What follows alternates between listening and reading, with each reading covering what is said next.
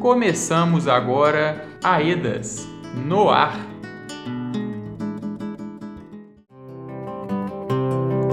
Em botas de sete léguas, cruzei os umbrais do tempo, quixoteante aos cataventos, lutando por Dulcineia.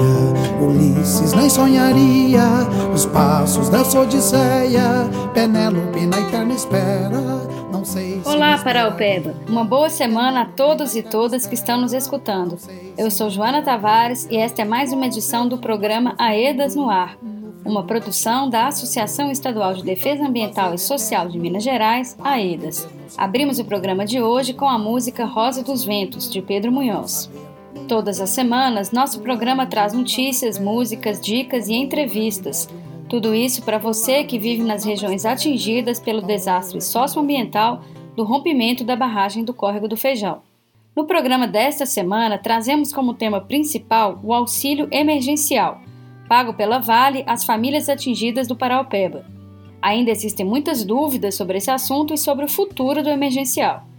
Por isso, a equipe da EDAS está empenhada em trazer para você as principais informações sobre esse tema, que impacta tanto a vida das pessoas afetadas pelo rompimento. Vamos conferir? Momento AEDAS Fala pessoal, tudo bem? É um prazer fazer esse papo super importante com vocês. Meu nome é Henrique Domingos e eu faço parte da equipe da área socioambiental da AEDAS. Temos mais uma pessoa aqui para falar conosco. Se apresenta aí, Thaís. Oi, Henrique. Oi, gente. Meu nome é Thaís Mendes Alves e eu faço parte da equipe de mobilização. Realmente, essa conversa aqui é super importante para todas e todos nós. Vale relembrar aqui, o auxílio emergencial é um valor fixo mensal recebido pelas pessoas atingidas pelo rompimento da barragem da Vale em Brumadinho, em janeiro do ano passado. Uma coisa importante é que essa é uma medida de mitigação dos danos e não de indenização. Explica melhor pra gente, Henrique. Tanto a mitigação quanto a indenização fazem parte do que chamamos de reparação integral. O auxílio, que é uma medida de mitigação, como eu disse antes, serve apenas para reduzir o impacto imediato do rompimento na vida das pessoas. Sim, isso garante a manutenção da sobrevivência das pessoas atingidas, né? E impede que elas se sintam obrigadas a aceitar acordos imediatos que são desfavoráveis para elas e para todo mundo que foi prejudicado por esse desastre.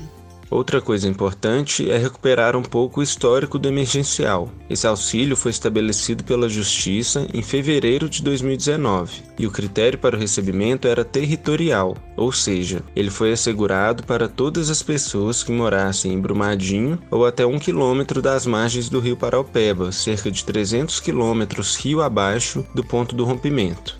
De início, os valores eram de um salário mínimo para cada adulto, meio salário para cada adolescente e um quarto para cada criança, durante um ano. Para conseguir o auxílio, era preciso comprovar por meio de documentos que a pessoa morava nas comunidades atingidas pelo rompimento. Pois aí, em novembro do ano passado, a Justiça determinou a prorrogação do pagamento por mais 10 meses, que passaram a ser contados a partir de janeiro desse ano. Só que o valor caiu pela metade, exceto para algumas comunidades e para pessoas que participavam de uns programas da Vale. Complicado, né, Henrique? É mesmo. Em maio de 2020, nove comunidades voltaram a receber 100% do auxílio. Pois é, eu soube que em junho as instituições de justiça fizeram uma petição para que todas as comunidades de Brumadinho voltassem a receber o valor integral, né? Mas a Vale contestou. Sim, foi isso mesmo, Thaís, e o juiz ainda não decidiu sobre este ponto.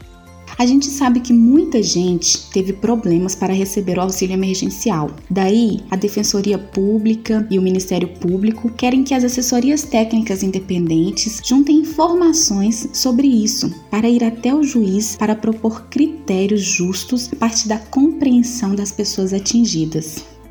Agora, em outubro de 2020, o auxílio emergencial mensal, do jeito que está estabelecido até aqui, acaba. É nesse momento que devem ser apresentados novos critérios para que quem precisa consiga acessar esse direito. a participação de todo mundo que foi atingido pelo rompimento para estabelecimento desses novos critérios é muito importante, né? Nós da assessoria técnica temos a tarefa de ajudar vocês nesse processo. Com certeza, esses novos critérios precisam garantir que as pessoas em situação de vulnerabilidade causada ou agravada pelo rompimento da barragem recebam auxílio. Além dos critérios, também é hora de pensar em propostas de formas de comprovação melhores e mais justas. A gente fala em proposta porque esse assunto vai ser discutido pelas outras ATIs, pela Defensoria e pelo Ministério Público, com a mediação da PUC. O que será entregue para o juiz é o saldo de todos esses debates. Vamos ficando por aqui, pessoal. Juntos e juntas, vamos conseguir fazer uma discussão bem importante sobre o auxílio emergencial. Um abração, gente! Ainda sobre o auxílio emergencial, o promotor de justiça André Sperling, do Ministério Público de Minas Gerais, traz informações atualizadas para as famílias do Paraupeba. Diante dessa situação, nós já estamos pensando em como fazer a continuidade do pagamento emergencial. Nós entendemos que agora são necessários novos critérios, critérios que tenham uma relação com a dificuldade que o desastre gerou na vida das pessoas, ou seja, a dificuldade para trabalhar, a dificuldade para obter renda, a dificuldade de conseguir se deslocar, todas e várias questões que existem em função do desastre ocorrido, que prejudicou economicamente as pessoas. Nós queremos que o futuro do pagamento emergencial seja relacionado aos danos que as pessoas sofreram na sua vida, porque o critério anterior, que era um critério meramente de território, não tem mais condições de subsistir, de continuar no processo. Agora nós precisamos fazer uma relação com o dano que cada um sofreu. Porém, isso não é fácil e os critérios precisam ser construídos com os próprios atingidos. Nós estamos, junto com as assessorias técnicas, buscando a construção desses critérios, buscando ouvir também os atingidos para que esses critérios sejam encontrados. Até lá, até que a gente consiga encontrar esses critérios, nós pretendemos conseguir com a Vale e lutar para uma prorrogação do pagamento emergencial. Não sabemos se isso vai ser possível, nem sabemos por quanto tempo isso vai ocorrer, mas o nosso objetivo é conseguir uma prorrogação até que todos os novos critérios sejam implementados. Esse é o objetivo das instituições de justiça que nós vamos, junto com as assessorias técnicas, lutar para conseguir implementar. Um grande abraço a todos os atingidos e sigamos firmes nessa luta. Você está ouvindo Aedas no ar. Nesta semana, a Aedas deu início às rodas de diálogo, mais um espaço participativo com as atingidas e atingidos do Paraupeba. Vamos saber como foi esse primeiro encontro? Quem conta pra gente é a nossa repórter Vivian Viríssimo. Bom dia, Vivian. Que informações você traz pra gente hoje? Olá, Joana. Hoje eu estou aqui para te contar sobre a roda de diálogo. Ela aconteceu em formato de live no YouTube e no Facebook e contou com a participação de pessoas atingidas da região 1 e 2. Nessa roda de diálogo, o principal assunto foi o pagamento emergencial mensal. Muita gente está sem saída e no sufoco perdeu renda e emprego, houve desvalorização dos imóveis. Enfim, foram muito prejudicados pelo rompimento da barragem da Vale. E isso precisa ser considerado neste momento de recessão econômica. A tarefa da EDAS foi criar um amplo processo de escuta e fazer uma síntese das propostas de novos critérios pensados pelas pessoas atingidas. Joana, eu não posso deixar de destacar um fato super relevante. Mesmo em um contexto de pandemia, a EDAS registrou uma participação massiva das pessoas atingidas. E essa já é uma grande vitória. Sabemos que conquistar direitos não é uma tarefa fácil, é uma luta. Vamos juntas e juntos na busca pela reparação integral. Obrigada, Vivian. A gente agradece sua participação aqui no programa. Então é isso, pessoal. Esperamos todos e todas participando das rodas de diálogo, que estão sendo pensadas para atender às demandas e defender seus direitos. Por isso, é muito importante sua contribuição nesses espaços. Lembrando que você confere todas as informações sobre as rodas de diálogo no site da EDAS. Lá também você encontra uma cartilha com as principais informações que levantamos sobre o emergencial. O endereço é aedasmg.org/paraupeba.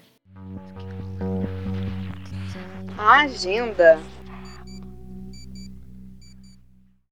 Nesta sexta-feira, 11 de setembro, acontece o seminário de definição de critérios sobre o auxílio econômico provisório, o auxílio emergencial. O encontro acontece com a coordenadora metodológica e finalística das ATIs, a PUC, as instituições de justiça, que são o Ministério Público e a Defensoria Pública, e as assessorias técnicas independentes, a EDAS, Guaicuí e NACAB. As assessorias técnicas terão até 50 minutos para apresentar os critérios que foram indicados pelos atingidos e atingidas de cada região. Após as apresentações, serão debatidas as contribuições trazidas. O programa Aedas no Ar dessa semana vai ficando por aqui.